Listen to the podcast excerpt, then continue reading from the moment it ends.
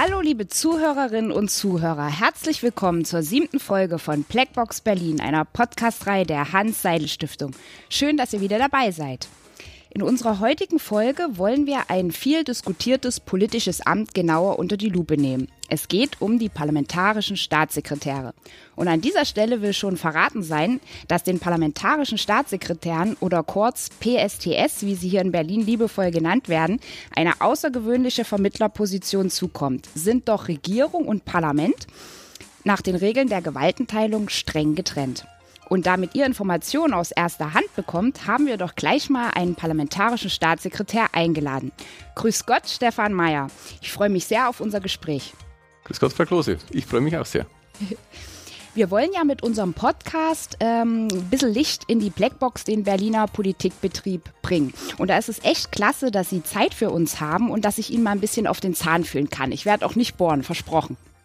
Ja, ich gehe auch sehr ungern zum Zahnarzt. Also, aber macht schon den Eindruck, dass es bei Ihnen hier angenehmer ist als äh, auf dem Zahnarztsessel. Herr Mayer, um mal ein paar Etappen Ihrer politischen Laufbahn zu nennen. Sie sind 2002 in den Deutschen Bundestag eingezogen, waren schon der innenpolitische Sprecher der Unionsfraktion. Daneben haben Sie auch noch im parlamentarischen Kontrollgremium hier im Bundestag äh, mitgearbeitet. Also das ist ein Gremium, was für die Kontrolle der Nachrichtendienste zuständig ist ähm, sowie auch im Sportausschuss saßen sie. Und im Jahr 2018 wurden sie dann zum parlamentarischen Staatssekretär beim Bundesminister des Innern für Bau und Heimat benannt. Das sind ja nun wirklich einige Etappen mit äh, vielfältigen und verantwortungsvollen Aufgaben. Und daher meine erste Frage, was bedeutet es denn für Sie, ein politisches Mandat innezuhaben?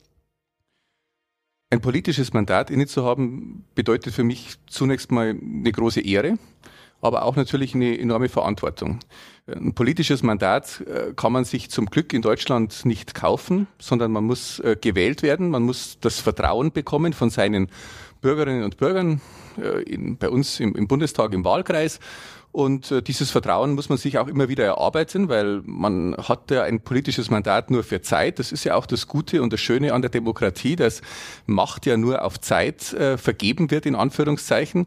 Und äh, ja, äh, man kann sich vieles im Leben kaufen, aber eben kein politisches Mandat. Und deswegen äh, erfüllt es mich nach wie vor, selbst jetzt nach äh, 18 Jahren Mitgliedschaft im Deutschen Bundestag, mit äh, einer enormen Ehre äh, für meinen Wahlkreis, für zwei Landkreise im Südosten Bayerns mit 220.000 äh, Einwohnerinnen und Einwohnern, mich in Berlin einzusetzen. Mhm. Kommen wir doch mal zu Ihrem Amt. Ähm, welche Aufgaben kommen denn einem parlamentarischen Staatssekretär so generell erst einmal zu? Ja, Sie haben, liebe Frau Klose, ja schon gesagt, der parlamentarische Staatssekretär ist ja so eine hybride Form. Ähm, wie der Name schon sagt, ist man einerseits äh, Abgeordneter, man ist Mitglied des Parlaments, aber auf der anderen Seite eben auch äh, Mitglied ähm, der Exekutive, sprich äh, in einem Bundesministerium angesiedelt, direkt unterhalb des Bundesministers. Also man hat so, äh, ja, man ist so Janusköpfig äh, ausgestattet. Äh, das ist eine Funktion, die gibt es in der Form nicht in vielen Ländern. In ein paar Ländern äh, gibt es sie. Äh, und die ist natürlich erklärungsbedürftig. Äh, ich äh, bin der Meinung, dass dieses Amt äh, Sinn macht, jetzt nicht, weil ich es derzeit bekleide, sondern weil äh, man ja häufig sieht, dass der Bundesminister, äh, egal in welchem Ressort er angesiedelt ist, äh, mit unheimlich vielen äh, mannigfaltigen Aufgaben behaftet ist und insbesondere natürlich der Kontakt zum Parlament einer ist, der sehr stetig gepflegt werden muss. Und das äh, ist äh, eine Aufgabe, die äh, den parlamentarischen Staatssekretären zu allervorderst zukommt, den Kontakt zum Parlament zu halten, aber auch insbesondere den Minister politisch zu vertreten, beispielsweise auch mal im Bundeskabinett oder auch bei öffentlichkeitswirksamen Terminen. Ähm, es gibt daneben ja noch die beamteten Staatssekretäre, die stärker im Haus, also in dem jeweiligen Bundesministerium arbeiten, auch mit der Fachebene noch intensiver Kontakt haben. Die Parlamentarischen parlamentarischen Staatssekretäre sind mehr für die äh, Vertretung des Ministeriums, aber auch eben, wie gesagt, ganz äh, speziell des Ministers nach außen zuständig. Kann man sich das als Art Ministerschule vorstellen? Na, so würde ich es nicht bezeichnen, weil die allermeisten parlamentarischen Staatssekretäre später nicht Minister werden. Mhm. Also wenn man die Schlussfolgerung ziehen würde, das ist ein Automatismus, dann ist diese Schlussfolgerung falsch. Äh, viele Minister waren aber zuvor auch durchaus mal parlamentarischer Staatssekretär. Aber ich würde da äh, zum einen mal keinen Automatismus sehen und zum anderen auch keine Kausalität. Mhm. Was sind denn Ihre Aufgaben im Speziellen als parlamentarischer Staatssekretär? Ja, wir sind derzeit im Bundesinnenministerium oder Bundesministerium des Innen für Bau und Heimat, wie es genauer gesagt heißt. Das ist ja jetzt ein sehr großes äh, Haus. Drei parlamentarische Staatssekretäre haben uns auch den Bereich des, des Hauses äh, aufgeteilt. Und meine Zuständigkeitsbereiche sind die Migration, die Bundespolizei, das Dienstrecht, der Katastrophenschutz, der Sport, äh, Datenschutz, Europa die deutsche Minderheit und Aussiedlerfragen. Mhm. Spannend auf jeden Fall, breite Palette. Es ist ein sehr großes Portfolio, mhm. das äh, unheimlich viel Spaß macht, wirklich. Mhm. Ich habe mal geschaut, es müssten so ungefähr 35 parlamentarische Staatssekretäre bei uns, äh, müsste es geben. Äh, wie kommt denn diese Sta äh, Zahl zustande? Die Zahl ist jetzt äh, nirgendwo gesetzlich verankert, also es gibt keine, ähm, auch es variiert auch von Legislaturperiode zu Legislaturperiode, wie viele äh, parlamentarische Staatssekretäre es gibt. Die Anzahl äh, hängt natürlich sehr davon ab, wie groß ist ein Ministerium. Im Bundesinnenministerium waren in der letzten Legislaturperiode zum Beispiel zwei parlamentarische Staatssekretäre angesiedelt. Jetzt aufgrund des Hinzukommens des Baubereichs, des Heimatbereichs äh, kam auch ein parlamentarischer Staatssekretär, äh, Staatssekretär zusätzlich mit hinzu. Also ähnliche Posten eines PSDS, äh, wenn auch in ganz unterschiedlicher Bezeichnung, gibt es ja in fast allen europäischen Staaten. Den schönsten Titel hat man aber wohl im Vatikan gefunden. Am Heiligen Stuhl gibt es einen Staatssekretär seiner Heiligkeit des Papstes. Auch schön. Exkurs mal am Rande. Ähm, Sie sind ja auf der einen Seite nun PSDS, auf der anderen Seite sind Sie Bundestagsabgeordneter. Es wohnen quasi zwei Seelen in Ihrer Brust. Vertragen die sich denn? Ja, die vertragen sich schon, aber sie spielen da auch äh, natürlich auf ein Spannungsfeld äh, an, das es natürlich gibt, weil der Wahlkreis einen natürlich fordert und auch äh, verlangt, dass man vor Ort präsent ist, dass man sich um die Anliegen äh, des Wahlkreises kümmert, um die Petitionen der, der einzelnen Bürger kümmert. Und auf der anderen Seite gibt es natürlich jetzt auch verstärkt äh, in diesem Amt des parlamentarischen Staatssekretärs auch die Notwendigkeit, in Berlin präsent zu sein. Also nicht nur in den Sitzungswochen, es, es versteht sich von selbst, dass jeder Bundestagsabgeordnete in den Sitzungswochen in Berlin zu sein hat.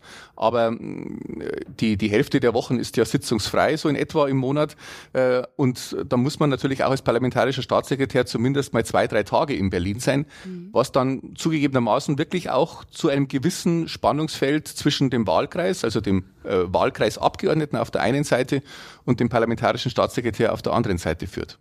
Sie haben es gerade schon angedeutet, das Spannungsverhältnis interessiert mich eigentlich auch. Haben Sie denn da auch noch Zeit für einen Wahlkreis? Der nennt sich ja Altötting-Mühldorf am Inn. Ja, der, das, der umfasst die beiden Landkreise Altötting und Mühldorf am Inn äh, im Südosten Bayerns, äh, in dem Dreieck zwischen München, Passau und Salzburg, unmittelbar an der österreichischen Grenze gelegen. Äh, der, der, Wahlkreis ist die Basis für alles andere. Sie haben ja schon erwähnt, ich hatte ja jetzt in den letzten Legislaturperioden verschiedene Ämter hier im politischen Berlin inne die waren allesamt hochinteressant und, und durchaus auch äh, mit, mit viel Arbeit und auch Verantwortung verbunden. Aber letzten Endes sind all diese Ämter nur möglich, äh, weil ich das Vertrauen äh, meiner Wahlkreisbürgerinnen und Bürger alle vier Jahre bekomme. Wenn ich, äh, ich stehe auch nicht auf der CSU-Liste, zumindest stand ich bisher nicht auf der CSU-Liste. Also ich habe nur die Möglichkeit, als direkt gewählter Abgeordneter in den Deutschen Bundestag einzuziehen. Und deswegen ist die Pflege des Wahlkreises, das sich äh, ja fast tagtägliche Kümmern um den Wahlkreis, die Grundlage für alles andere. Und äh, man darf aus meiner Sicht, äh, selbst egal in welches Amt man kommt, äh, hier im politischen Berlin, nie äh, vergessen, äh, wo die Wurzeln äh, von einem sind, wo man herkommt äh, und was eben einem es generell auch überhaupt ermöglicht, äh, diese Tätigkeiten hier in Berlin äh, anzunehmen und diesen nachzugehen. Als Bierliebhaberin fällt mir gerade ein, es gibt doch bei Ihnen das Altöttinger Hellbräu, nicht wahr? Sie sind ja bestens informiert. Woher kennen Sie das Altöttinger Hellbräu? Ich habe es schon mal in meiner Bierkiste gehabt zum Probieren. Das ist auch ein sehr gutes Bier. Das ist eine kleine äh, mittelständische Brauerei direkt in Altötting, die äh, vor allem ein sehr gutes Märzenbier brauen. Mhm. Also wenn Sie äh, auch gern mal auf ein Volksfest gehen äh, und auf ein Volksfest äh, trinkt man ja äh, für gewöhnlich Märzenbier, dann müssen Sie auf jeden Fall mal äh, nach Altötting kommen, auf die Altöttinger Hofduld. Mhm. Da gibt's vom Hellbräu ein hervorragendes Märzenbier.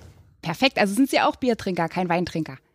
Ich bin äh, beides, Beide. muss ich sogar noch äh, gestehen. äh, trinke aber in der Summe wahrscheinlich mehr Wein als Bier. ähm, wie wird man denn eigentlich parlamentarischer Staatssekretär? Ja, man muss äh, berufen werden. Es, man kann sich jetzt nicht dafür bewerben und es gibt auch keine Wahl eines parlamentarischen Staatssekretärs, sondern der jeweilige Bundesminister äh, ernennt äh, seinen oder seine parlamentarischen Staatssekretäre.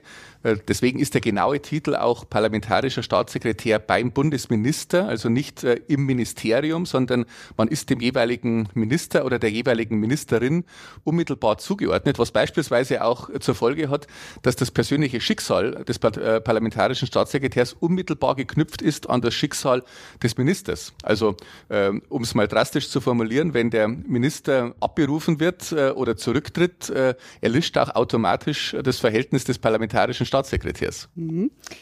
Können Sie uns vielleicht drei politische Themen aus dem Bundesinnenministerium, also dem BMI mal abgekürzt benennen, die aus Ihrer Sicht besonders äh, wichtig sind und vielleicht auch erklären, warum? Ja, ich habe gesagt, ich bin für Migration zuständig. Ich glaube, dass ähm, auch wenn natürlich die Corona-Pandemie derzeit vieles ähm, übertüncht und so ein Stück wie Mehltau auf vielen Themen ist, das Thema Steuerung, Koordinierung, Kontrolle von Migration, aber vor allem auch von illegaler Migration bleibt aus meiner Sicht ein Megathema unserer Zeit. Das ist federführend im Bundesinnenministerium angesiedelt. Dann natürlich, das Bundesinnenministerium ist das Sicherheitsministerium, also der gesamte Bereich öffentliche Sicherheit äh, fordert uns, fordert vor allem die Sicherheitsbehörden in Deutschland nach wie vor in enormer Weise. Äh, Bedrohungen drohen von äh, Rechtsextremen, von Linksextremen, aber auch natürlich von islamistisch motivierten Aktivisten und, und Terroristen. Und wir sind als Deutschland, als freiheitlich-demokratisches Land nach wie vor für viele Extremisten leider ein ein sehr interessantes Ziel, mhm. so dass wir äh, natürlich auch diesem wichtigen Bereich Stärkung der öffentlichen Sicherheit auch weiterhin hohe Bedeutung beimessen wollen und auch müssen. Und ein dritter Bereich, den ich gerade derzeit im Bundesinnenministerium sehr spannend finde, ist der gesamte Bereich des Bauens. Mhm. Äh, aus meiner Sicht, auch wenn ich in meinen eigenen Wahlkreis äh, sehe, ist äh, das Thema bezahlbarer Wohnraum eine der, so, der, der entscheidenden, der brennenden sozialen Fragen unserer Zukunft. Äh, ob sich junge Menschen, ob sich junge Paare noch den Traum eines eigenen äh, Heims äh, verwirklichen können, ob man sich, selbst wenn man ein, ein, ein ganz ordentliches Einkommen hat, sich mal eine Eigentumswohnung leisten kann. Das sind Fragen, die aus meiner Sicht viele junge Menschen derzeit umtreiben.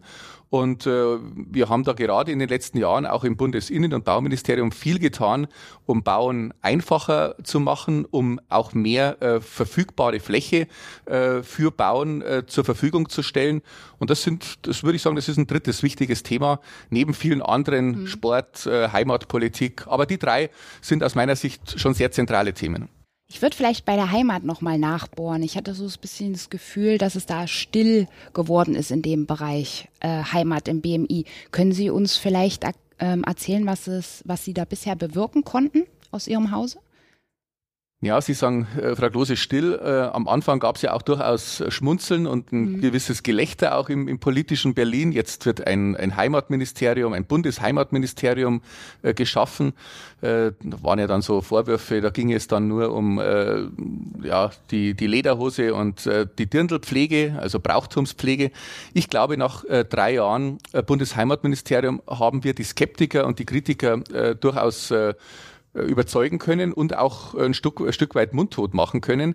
Äh, in der Heimatpolitik geht es im Grunde genommen darum, dass wir zum einen äh, alles dafür tun, dass wir in Deutschland nicht gleichartige, aber ich würde sagen gleichwertige Lebensverhältnisse haben.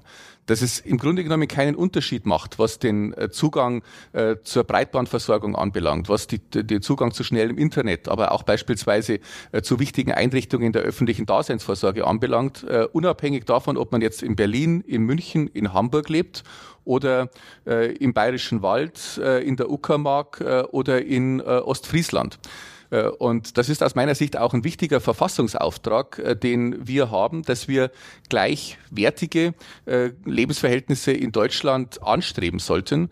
Und ich glaube, gerade auch die letzten Jahre haben gezeigt, dass unsere Gesellschaft ja eher dabei ist, äh, auseinanderzudriften. Die Fliehkräfte in unserer Gesellschaft werden äh, immer größer. Ich habe den Bereich oder die Gefahren des Extremismus ja schon erwähnt. Deswegen geht es aus meiner Sicht auch in besonderer Weise darum, dass wir durchaus auch mit einer aktiven Strukturpolitik mit dazu beitragen, dass äh, der gesellschaftliche Zusammenhalt in unserem Land wieder größer wird. Dass sich manche, die sich vielleicht abgehängt fühlen oder drohen, Religion abgehängt zu werden, wieder stärker auch als äh, einen wichtigen Bestandteil unserer Gesellschaft äh, empfinden. Und da kann man mit richtiger Strukturpolitik, teilweise auch mit Behördenverlagerungen, nicht jedes, äh, nicht jede Bundesbehörde muss unbedingt in Berlin oder in Bonn angesiedelt sein, durchaus auch Impulse setzen, dass wir den ländlichen Raum stärken, vor allem auch strukturschwache Regionen äh, in den neuen Bundesländern stärken, aber es gibt auch durchaus in den, in den westlichen Bundesländern äh, strukturschwache Regionen. Und da haben wir aus meiner Sicht mit vielen unterschiedlichen Ansätzen in den letzten drei Jahren, glaube ich, äh, sehr Sinnhaftes bewirkt. Was bedeutet denn für Sie persönlich Heimat? Ja, Heimat äh, ist aus meiner Sicht äh, der Bereich, wo man sich nicht erklären muss.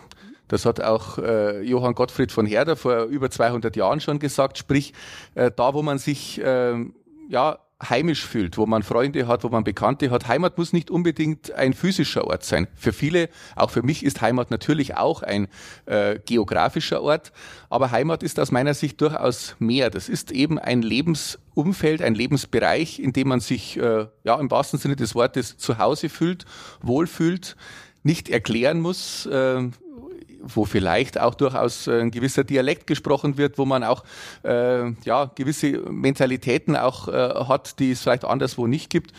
Ich finde, Heimat ist äh, ein Begriff, der zum Glück äh, auch in Deutschland durchaus auch über die Parteigrenzen hinweg positiv besetzt ist. Und deswegen bin ich der Meinung, war es äh, vor drei Jahren die absolut richtige Entscheidung, dass wir äh, auf, auf Ebene der Bundesregierung auch ein Bundesheimatministerium geschaffen haben und noch dazu, dass dieses auch im Bundesinnenministerium angesiedelt ist. Das kann ich nur unterstreichen. Schöne Erklärung. Ich würde Ihnen vielleicht jetzt gerne noch eine Frage für unsere jüngeren Zuhörerinnen und Zuhörer stellen. Und zwar, wie genau arbeitet denn eigentlich das Parlament und die Regierung in der Praxis zusammen? Ja, in der Praxis äh, ist es so, dass die, äh, dass die Aufgabe des Parlaments, die vornehme und wichtige Aufgabe des Parlaments ist, die Regierung zu kontrollieren. Äh, die äh, Legislative, also die, das Parlament ist, äh, wenn man den Vergleich herstellt, sogar noch das höherwertigere Verfassungsorgan gegenüber der Regierung, gegenüber der Exekutive. Die Exekutive hat natürlich die ähm, Verantwortung, die täglichen Geschäfte äh, des Bundes voranzutreiben. Äh, aber eben die Kontrollfunktion kommt äh, sehr stark der, dem Parlament zu und beispielsweise natürlich auch das Budgetrecht.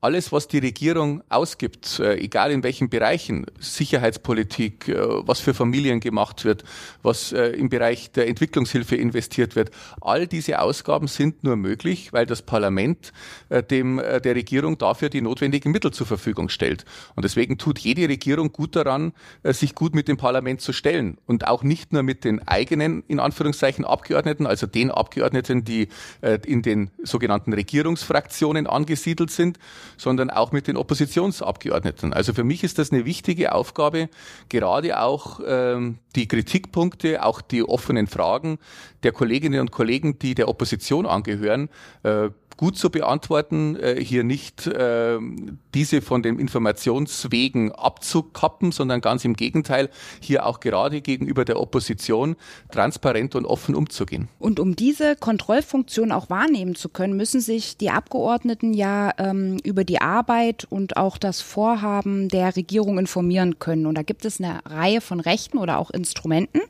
so zum Beispiel die schriftliche Anfrage. Diese werden ja größtenteils von den PSTS bearbeitet. Von welcher Größenordnung sprechen wir denn da bei Ihnen, damit wir es ein bisschen plastisch haben? Ja, das ist schon eine ganz schöne Menge, die mhm. da jedes Jahr auf das Bundesinnenministerium zukommt. Es sind so in etwa im Jahr, äh, in den letzten Jahren 2018, 2019 und auch im letzten Jahr waren es so in etwa immer 2000 äh, formelle schriftliche Anfragen von äh, Kolleginnen und Kollegen. Natürlich stärker von der Opposition als von den Regierungsfraktionen. Äh, vielleicht mal so als, ähm, als Vergleich. Wir hatten schon ein Jahr vor Ende der Legislaturperiode mehr als doppelt so viele Anfragen wie in der gesamten letzten Legislaturperiode. Und die war schon ein, äh, hat schon einen, äh, eine Rekordzahl zutage gefördert. Also es gibt kein Bundesressort, kein Bundesministerium, das so viele Anfragen, vor allem auch schriftliche Anfragen von Bundestagsabgeordneten bekommt wie das Bundesinnenministerium. Das liegt natürlich auch daran, dass unser Haus größer geworden ist, eben um den Bau und um den Heimatbereich äh, angewachsen ist. Aber wir haben da schon ordentlich zu tun. Und äh, das ist auch mit eine der Hauptaufgaben, äh, gerade auch in einer Sitzungswoche dann diese schriftlichen äh, Fragen, die natürlich von der Fachebene vorbereitet werden, dann auch endgültig dann zu bearbeiten und dann auch zu unterzeichnen. Wie viel Zeit haben Sie denn für die Beantwortung? Das ist unterschiedlich. Bei äh, einer kleinen Anfrage, äh, die von einer Fraktion gestellt wird, äh, hat das Ministerium 14 Tage Zeit, äh, diese Anfrage zu beantworten. Und bei einer schriftlichen Anfrage, die auch von einem einzelnen Abgeordneten äh, gestellt werden kann, äh, bleibt uns eine Woche Zeit. Also das ist teilweise wirklich sehr knapp, weil man ja auch recherchieren muss. oft werden auch statistische Daten, Zahlen nachgefragt oder auch konkrete Sachverhalte nachgefragt die man dann erst äh, in untergeordneten Behörden, in nachgeordneten Behörden recherchieren muss. Also da kommt es schon äh, regelmäßig vor, dass wirklich auf der letzten Rille, sprich am letzten Tag der, der Fristsetzung, äh, dann äh, die Anfrage endgültig beantwortet wird. Was wurden Sie denn als letztes gefragt? Können Sie sich erinnern?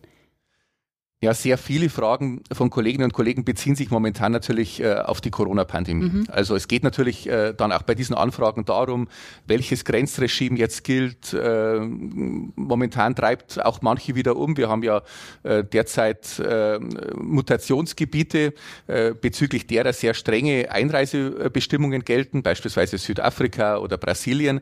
Und da dürfen beispielsweise nicht verheiratete Lebenspartner derzeit nicht einreisen. Und das ist so ein Fragenkomplex, der hat uns gerade diese Woche häufiger erreicht, äh, weil äh, hier natürlich auch mh, zwar sachlich notwendig, äh, eben diese Beförderungsverbote auch einhergehen mit äh, im Einzelfall auch durchaus äh, schmerzhaften Schicksalsschlägen, dass man sich mal über ein paar Wochen äh, nicht sehen kann. Mhm. Sie haben es ja schon erwähnt gehabt, dass die äh, Anzahl der kleinen Anfragen zugenommen hat. Ich glaube, im Speziellen stellt die FDP und die AfD sehr viele kleine Anfragen.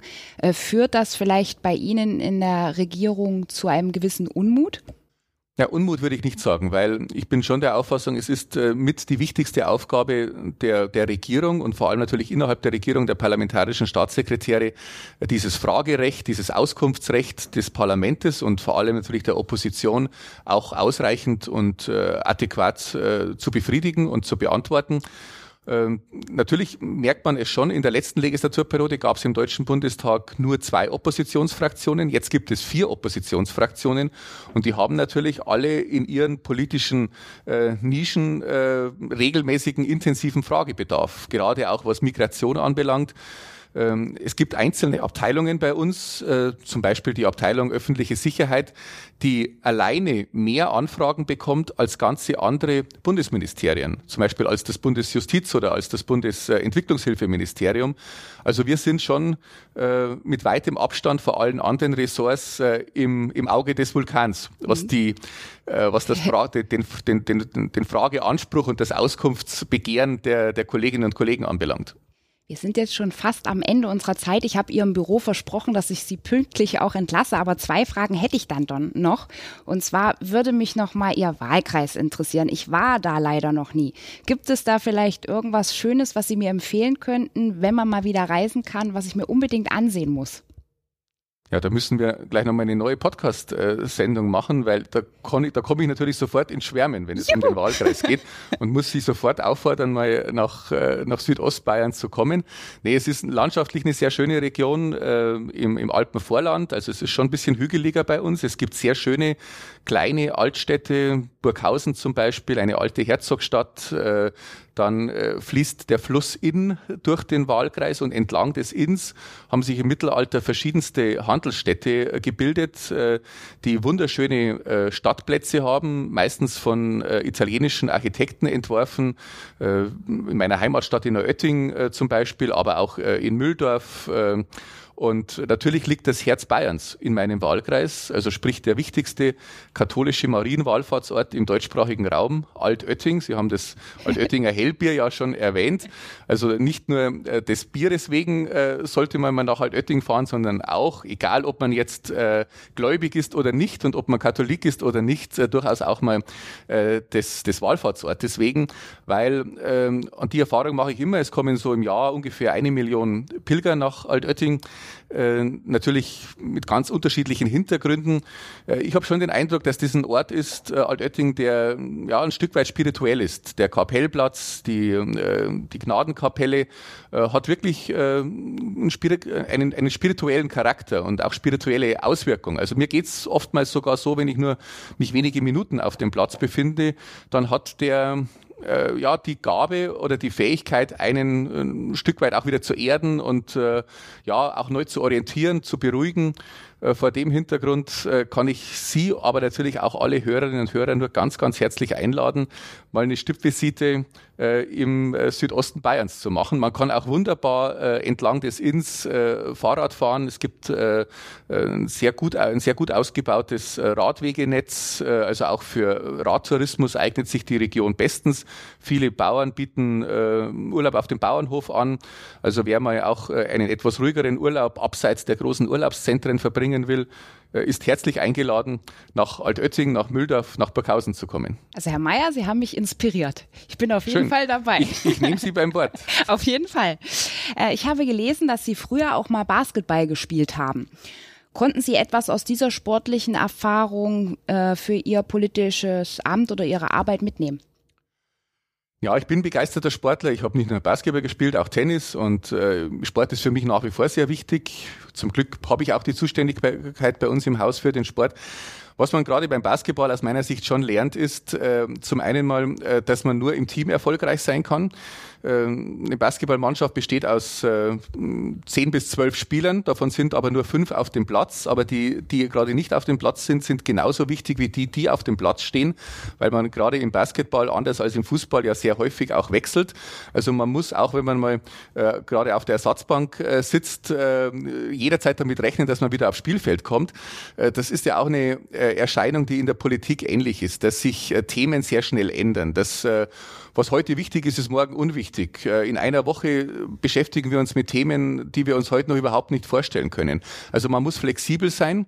Äh, man kann in der Politik genauso wenig wie in einem Mannschaftssport wie Basketball, selbst wenn man der, der grandioseste und der brillanteste Redner oder Politiker ist oder äh, Basketballspieler auf der anderen Seite äh, Erfolg haben. Man kann nur Erfolg haben, wenn man gute Mitspieler hat, die auch entsprechend gut mit einbindet. Also Teamfähigkeit, mannschaftliche Geschlossenheit ist in beiden Bereichen, in der Politik wie im Sport, vor allem im Mannschaftssport, sehr wichtig. Ja, und man muss auch äh, mit äh, Niederlagen umgehen können. Das äh, fällt oft schwer im Sport. Äh, gerade im Basketball gehen sehr viele Spiele auch äh, sehr knapp aus. Äh, meistens oder manchmal wirklich nur mit wenigen Punkten äh, gewinnt eine, im Vorsprung gewinnt eine Mannschaft. Das ist natürlich auch eine Erfahrung, die man in der Politik macht, äh, dass äh, man sich noch so äh, redlich und so, so nachdrücklich für eine Sache engagieren kann am Ende äh, hat man keinen Erfolg, weil einfach die Gesamtumstände äh, widrig sind oder den Erfolg nicht zulassen in dem Moment. Und dann muss man auch als Politiker natürlich regelmäßig äh, mit, äh, ja, auch mit, mit äh, Niederlagen umgehen können. Und das ist, glaube ich, auch etwas, was man im Sport insgesamt äh, ja, gut lernen kann. Mhm. Ich würde vielleicht für unsere Zuhörerinnen und Zuhörer unser Gespräch noch mal kurz in drei Gedankengängen zusammenfassen. Wir haben heute erfahren, dass die parlamentarischen Staatssekretäre die Bundesminister bei der Erfüllung politischer Aufgaben unterstützen. Sie sind, also die PSTS sind Mitglieder im Bundestag. Sie sind nicht verbeamtet und können ihre Minister und Ministerinnen im Bundestag, im Bundesrat und oder in den Sitzungen der Bundesregierung vertreten. Sie pflegen Verbindungen und halten aber auch Kontakt mit den Fraktionen im Bundestag, deren Arbeitskreise oder auch politischen Parteien. Kurz, die PSTS müssen für einen reibungslosen Informationsaustausch zwischen dem Ministerium und der Herzkammer unserer Demokratie, dem Deutschen Bundestag, sorgen. Ja, Herr Mayer, herzlichen Dank für das Interview. Was steht denn heute noch auf Ihrer Agenda, wenn ich mal neugierig fragen darf? Ich habe jetzt heute Vormittag äh, noch äh, leider jetzt auch nur in, in Videoformat möglich äh, eine Sportministerkonferenz. Ich habe ja erwähnt, ich bin bei uns im Haus auch für den Sport zuständig. Das ist eine auch der sehr angenehmen Zuständigkeiten. Und wir haben heute, eine, heute Vormittag eine Sportministerkonferenz, sprich ich schalte mich zusammen mit den 16 Landessportministern der 16 Bundesländer und auch mit den Vertretern des Deutschen Olympischen Sportbunds. Da geht es natürlich, wie nicht schwer zu erraten, ist äh, um das Thema Corona, um die Auswirkungen der Corona-Pandemie auf den Spitzensport, auf den Breitensport und natürlich auch auf die Fragestellung, äh, wie wir den äh, Neustart dann auch strukturieren, sprich welche Sportart früher wieder an den Start darf, welche vielleicht ein bisschen länger noch warten muss mit der Möglichkeit, dass der Trainingsbetrieb und auch der Wettkampfbetrieb wieder aufgenommen wird.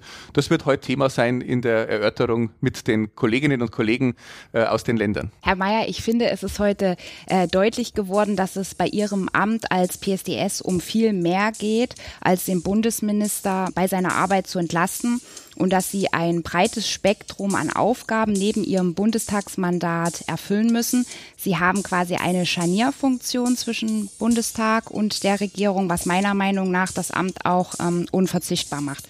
Politik hat wenig mit Glück zu tun, meistens mit viel Arbeit und am Beispiel von Herrn Mayer mit sehr viel Arbeit. Also vielen Dank nochmal für das Interview. Vielen Dank, hat sehr viel Spaß gemacht. Alles Gute. Fand ich auch. Vielen Dank.